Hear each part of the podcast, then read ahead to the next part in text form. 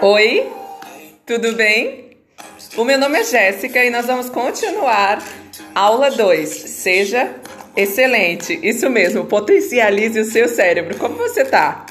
Neste exato momento, como você está sentindo o seu corpo? Já respirou o suficiente, bem profundo neste exato momento? Então eu te faço esse convite.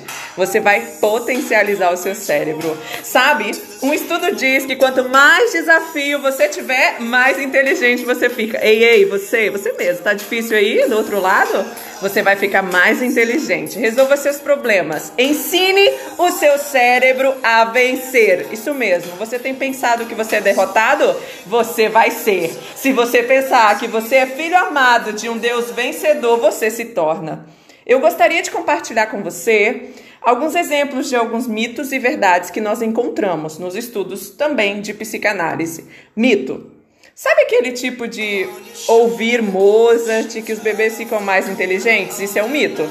Agora, a verdade, o efeito do Mozart no cérebro, ele contribui para as pessoas terem menos convulsões. Isso mesmo, ao ouvirem o sonata, automaticamente aquele piano, aquela nota do ré mi fá de Mozart vai reduzir em até 50%. Já imaginou? Mito, o seu cérebro descansa. Não.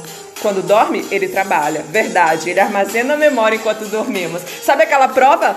Ah, aquela que você precisa fazer. Isso mesmo, você precisa de uma boa noite de sono. Mito. Usamos 10% do cérebro.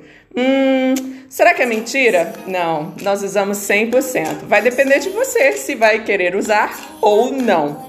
Verdade, o nosso cérebro é maior ou menor? Homens e mulheres. E aí, o que, que você acha? Hum, sabe aquelas pessoas que dizem essa tem cérebro de elefante? Não, todos os cérebros têm o seu tamanho. Lembra que nós falamos de 2% do peso do corpo? Isso mesmo. Quanto maior o seu cérebro, maior, mais inteligente, isso é mentira, tá bom? É um mito. Na área do hipocampo está ligado às nossas emoções. Como você tá de memória?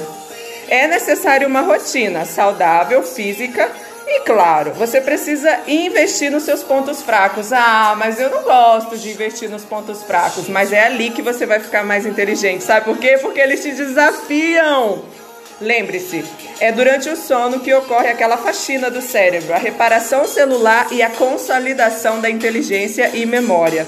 A função do cortisol é ajudar o nosso organismo a controlar o estresse, aquele oxidativo.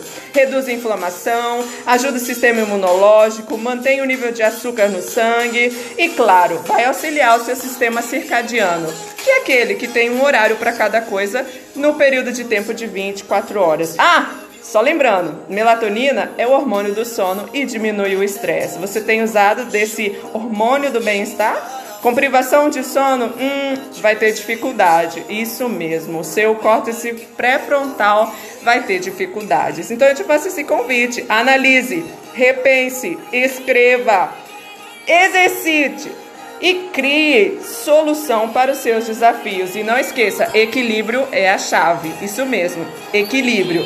Pare com o consumo daquilo que te faz mal. Não deixe as emoções tomarem controle. E sim, você está no controle. Não esqueça, você, anota se não esquece, está no controle.